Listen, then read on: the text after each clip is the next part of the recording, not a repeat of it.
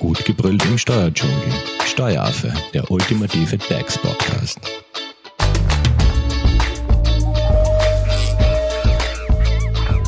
Hallo und herzlich willkommen beim Steueraffen.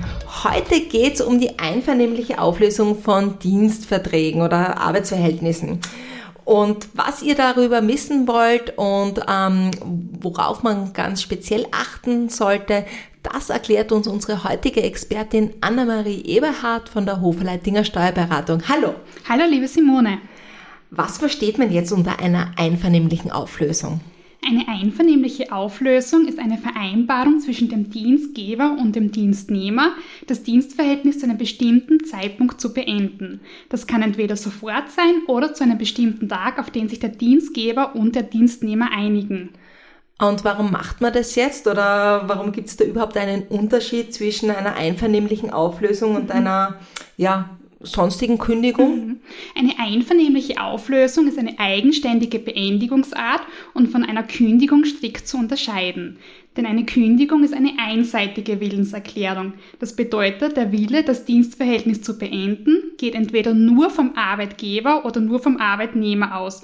Und bei einer einvernehmlichen Auflösung geht der Parteiwille wirklich vom Arbeitgeber als auch vom Arbeitnehmer aus. Das heißt, Kündigungsfristen oder einen Kündigungstermin muss man nicht beachten. Genau, Stichwort Kündigungsfrist. Das heißt, bei einer einvernehmlichen Auflösung muss man jetzt keine Kündigungsfrist genau, einhalten. Genau, das ist eben der große Unterschied zu einer Kündigung.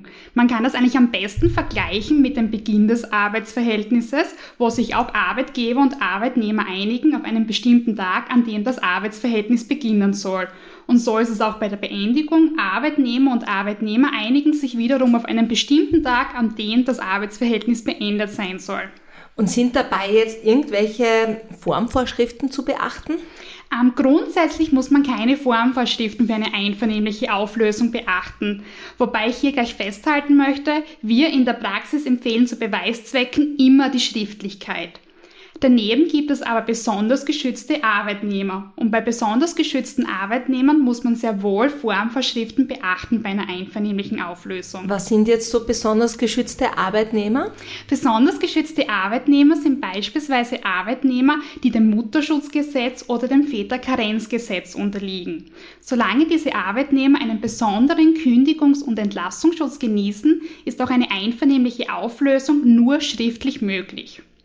Ähm, gilt das dann auch für diese Elternteilzeit? Genau, genau. Auch wenn man eine Elternteilzeit in Anspruch nimmt, ist eine einvernehmliche Auflösung nur schriftlich möglich. Und hier muss man auch aufpassen, sollte der Arbeitnehmer bzw. die werdende Mutter minderjährig sein oder die karenzierte Mutter minderjährig sein, muss zusätzlich eine Belehrungsbescheinigung von der Arbeiterkammer oder des Arbeits- und Sozialgerichts vorgelegt werden. Das heißt, in Zweifelsfragen immer natürlich einen Experten genau. oder eine genau. Expertin fragen und ja, schriftlich alles genau. festzuhalten ist genau. immer ein guter Weg. Ähm, was ist, wenn jetzt der Betriebsrat mit ins Spiel kommt? Mhm. Ähm, hat der sowas wie ein Mitspracherecht oder wie geht man da am besten um? Nein, also der Betriebsrat besitzt grundsätzlich kein automatisches Mitspracherecht. Aber der Arbeitnehmer hat, das, ähm, hat die Möglichkeit, dass er sich im Zuge der Beratung mit dem, also im Zuge der Vereinbarung mit dem Arbeitgeber über die einvernehmliche Auflösung mit dem Betriebsrat berät. Und wenn der Arbeitnehmer von diesem Recht Gebrauch macht, dann wird eine sogenannte Sperrfrist aus, ausgelöst. Das heißt, am selben Tag plus, auf den, plus an den zwei darauffolgenden Arbeit, Arbeitstagen kann eine einvernehmliche Auflösung zwischen dem Arbeitgeber und dem Arbeitnehmer nicht vereinbart werden. Das heißt, nur wenn der Arbeitnehmer nachweislich verlangt, dass er sich mit dem Betriebsrat beraten lassen möchte, mhm. dann wird eine Sperrfrist ausgelöst. Okay, und macht es jetzt eigentlich einen Unterschied, von wem diese einvernehmliche Auflösung ausgeht? Also ob die jetzt seitens des Dienstnehmers oder der Dienstnehmerin mhm. ausgeht oder quasi der, dem ähm, Dienstgeber oder der Dienstgeberin? Genau, in der Praxis wird die Initiative immer entweder vom Arbeitgeber oder vom Arbeitnehmer ausgehen. Aber das ändert nichts daran, dass es sich um eine einvernehmliche Auflösung handelt und es grundsätzlich keinen Unterschied macht. Aber hier möchte ich anmerken, also für den Dienstgeber könnte es aber sehr wohl eine ähm, äh, sehr wohl ähm, von Bedeutung sein, nämlich im Zusammenhang mit dem AMS-Frühwarnsystem. Genau, mhm, genau, da wollte ich gleich fragen. Ja. Also das heißt, Ähm, das bringt auch welche Vorteile oder Nachteile kann das mit sich ja, mitbringen? Genau, also der Arbeitgeber ist nämlich immer verpflichtet, wenn er beabsichtigt, das Dienstverhältnis mit einer größeren Anzahl von Dienstnehmern auf einmal zu beenden, das AMS vorzeitig diese Kündigungsabsicht bzw. diese Beendigungsabsicht mitzuteilen. Und das hat eigentlich, den, ähm, das hat eigentlich den Hintergrund, dass das AMS sich auf diese Arbeitslosigkeit einstellen kann und eben bestimmte Fördermaßnahmen treffen kann, genau, und ebenso mit mhm. dann die Arbeitslosigkeit eben überbrücken kann. Bleiben wir vielleicht gleich beim AMS. Hat es jetzt auch Vorteile, wenn ich sage, als Arbeitnehmer, ich möchte jetzt eine einvernehmliche mhm. Auflösung anstelle einer Kündigung? Also das heißt, wenn ich von mir aus mein Dienstverhältnis beenden möchte, ähm, aber quasi den, meinen Arbeitgeber dazu bewegen möchte, bitte machen wir doch eine einvernehmliche, ähm, eben jetzt nicht nur, mhm. weil ich vielleicht Kündigungsfristen oder so verkürzen möchte, sondern ja, hat es auch ja, einen genau. Unterschied, wenn zur Kündigung, glaube ich, da gibt es was beim AMS, genau, gell? also bezüglich des Arbeitslosengeldes, genau. Hier ist es wichtig, also bei einer einvernehmlichen Auflösung hat der Arbeitnehmer grundsätzlich sofort den Anspruch auf das Arbeitslosengeld. Hingegen, wenn der Dienstnehmer von sich aus kündigt, wird eine sogenannte Sperrfrist wieder ausgelöst von vier Wochen. Und bei einer einvernehmlichen Auflösung ähm, hat der Arbeitnehmer sofort den Anspruch auf das Arbeitslosengeld. Okay. Ähm, und äh, gilt jetzt eine Arbeitnehmerkündigung mit einvernehmlich äh, verkürzter oder verlängerter Frist auch als einvernehmliche Auflösung? Mhm, also in der Praxis ist es sehr oft die Frage dann, wenn der Dienstnehmer von sich aus kündigt und der Dienstgeber ähm, damit einverstanden ist, dass der Dienstnehmer nicht die ganze Kündigungsfrist genau. einhaltet, mhm. ob dann die Dienstnehmerkündigung in eine einvernehmliche Auflösung umgedeutet wird.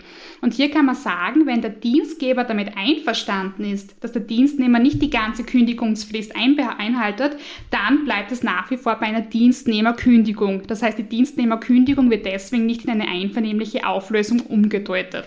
Muss man das irgendwie beim AMS, um eben diesen Anspruch auf dieses sofortige Arbeitslosengeld ähm, zu bewirken, muss man das irgendwie beweisen, dass das jetzt einvernehmlich war oder eben. Nein, man muss es eben festhalten, genau. Also das mhm. ist auf alle Fälle. Das sieht man dann sowieso beim Abmeldegrund. Also warum ist jetzt das Dienstverhältnis beendet worden? Das sieht man dann, wenn der Dienstgeber den Arbeitnehmer dann abmeldet. Es steht da, es ist eine einvernehmliche Auflösung oder eine Dienstnehmerkündigung. Das sieht dann das AMS sowieso genau. Das heißt, ihr in der Personalabrechnung mhm. gebt es auch bei der genau. Abmeldung genau. entsprechend Genau, bekannt. bei der Abmeldung steht immer der Grund dabei. Kommen wir nochmal zurück zum Thema Kündigungsfristen. Ah, das lässt mich nicht los. Kann so eine Kündigungsfrist auch verlängert werden? Weil es gibt ja Dienstverhältnisse, mhm. wo zum Beispiel die Kündigungsfrist nur ein Monat lang ist.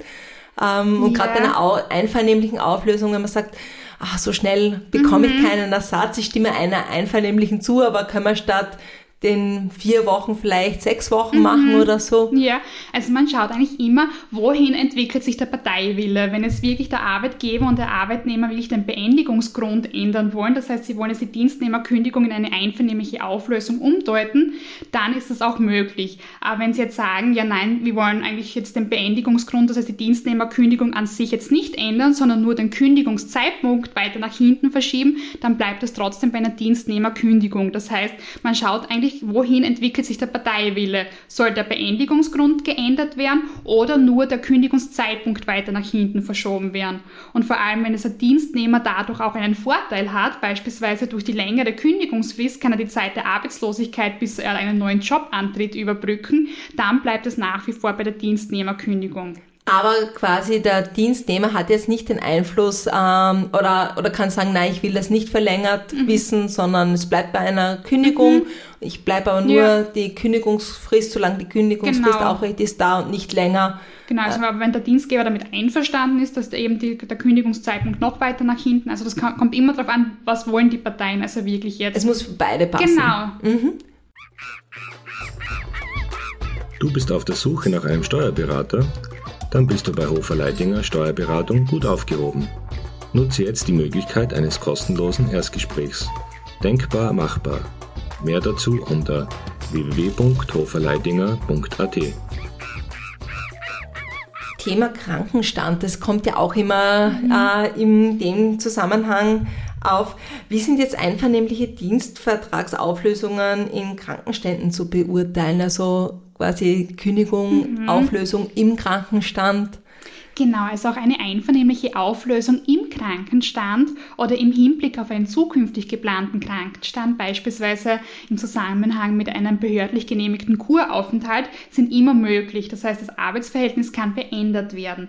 Aber hier muss der Arbeitgeber aufpassen ähm, im Zusammenhang mit, dem, mit der Fortzahlung des Krankenentgeltes. Das heißt, das Dienstverhältnis kann zwar beendet werden, aber der Arbeitgeber muss nach wie vor weiter das Krankenentgelt zahlen. Obwohl da, kein aufrechtes genau, Dienstverhältnis mehr. Genau, okay. das heißt, wenn, im, also wenn die einvernehmliche Auflösung im Krankenstand vereinbart wird, kann das Arbeitsverhältnis beendet werden, aber das Krankenentgelt muss weiter vom Arbeitgeber bezahlt werden. Wie lange? Genau, bis der Arbeitnehmer wieder gesund ist oder bis eben der Anspruch des Arbeitnehmers auf Entgeltfortzahlung ausgeschöpft ist. Das ist in der Regel wie lange? Also im ersten Dienstjahr hat der Arbeitnehmer einen Anspruch auf sechs Wochen volles Entgelt und vier, Wo und, und vier Wochen halbes Entgelt. Genau. Das hängt damit zusammen, also, hängt, also wie, wie lange der Dienstnehmer schon beschäftigt ist beim Dienstgeber. Umso länger er beschäftigt ist, umso länger ist auch sein Anspruch auf Entgeltfortzahlung. Und welche Entgeltansprüche hat jetzt ein Dienstnehmer bei einer einvernehmlichen mhm. Auflösung, so im Allgemeinen, jetzt nicht konkret jetzt auf Krankenstand getrimmt?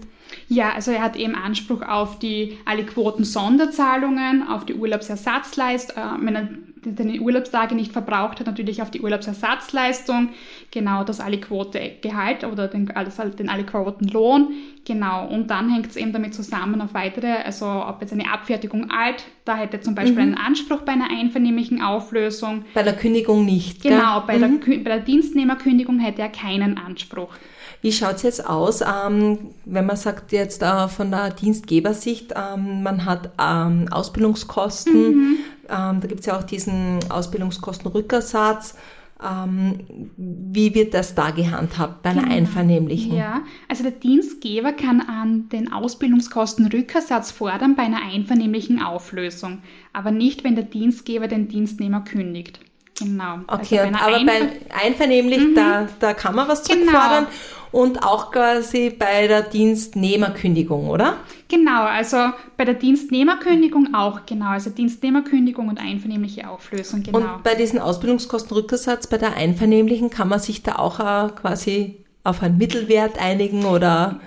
Ja, genau. Also es kommt das verhandelbar. Genau, also grundsätzlich nicht. Es kommt natürlich darauf an, was ist wirklich im Ausbildungskostenrückersatz vereinbart worden. Aber prinzipiell natürlich hat der Arbeitgeber das Recht, bei einer einvernehmlichen Auflösung den Kostenrückersatz, also den Kostenersatz zu fordern. In voller Höhe. Genau. Ähm, wie schaut es jetzt mit der Konkurrenzklausel im Zusammenhang mhm. mit einer einvernehmlichen Auflösung aus? Genau, auch eine Konkurrenzklausel wird wirksam bei einer einvernehmlichen Auflösung. Das heißt, der Arbeitgeber kann darauf bestehen, dass die Konkurrenzklausel wirksam wird. Ähm, und die letzte Frage, die jetzt noch von Social Media äh, quasi uns reingespielt worden ist, hat jetzt der Dienstnehmer bei einer einvernehmlichen Auflösung Anspruch auf Arbeitslosenentgelt? Also ich glaube, du hast das eh schon genau. fast beantwortet, gell? Genau, also bei einer einvernehmlichen Auflösung hat der Arbeitnehmer grundsätzlich sofort den Anspruch auf das Arbeitslosengeld, wobei ich hier noch kurz anmerken, anmerken möchte, ähm, es gibt hier regionale Unterschiede von AMS-Stelle zu AMS-Stelle, das heißt, man sollte sich vorab am besten informieren, aber grundsätzlich bei einer einvernehmlichen Auflösung ja, sofort. Perfekt. Ich glaube, wir haben jetzt einen sehr guten Überblick über die einvernehmliche Auflösung von Dienstverhältnissen äh, bekommen. Also wenn man es nochmal festhalten möchte, vorab informieren und auf alle Fälle schriftlich alles genau. festhalten. Wenn es jetzt trotzdem noch Fragen gibt, die offen geblieben sind, Annemarie, wie erreicht man dich am besten? Am besten über graz.woferleitinger.at. Perfekt. Und solltet ihr Fragen über unsere Social Media Kanäle stellen, leiten wir diese gerne weiter. Gerne. Danke fürs Zuhören und danke dir für die ausführliche Danke für die Einladung. Info. Tschüss. Bye. Das war Steueraffe. Wenn ihr noch Fragen, Wünsche oder Anregungen habt, nutzt die Social Media Kanäle. Den Steueraffen findet ihr auf Facebook und auf Instagram. Hinterlasst einfach ein Like oder einen Kommentar. Und wenn ihr keine Podcast-Folge mehr verpassen wollt, dann abonniert den Steueraffen in eurer favorisierten Podcast-App. Weitere Infos findet ihr auch unter www.steueraffe.at. Vielen Dank fürs Zuhören, bis zum nächsten Mal, wenn es wieder heißt, gut gebrüllt im Steuerdschungel.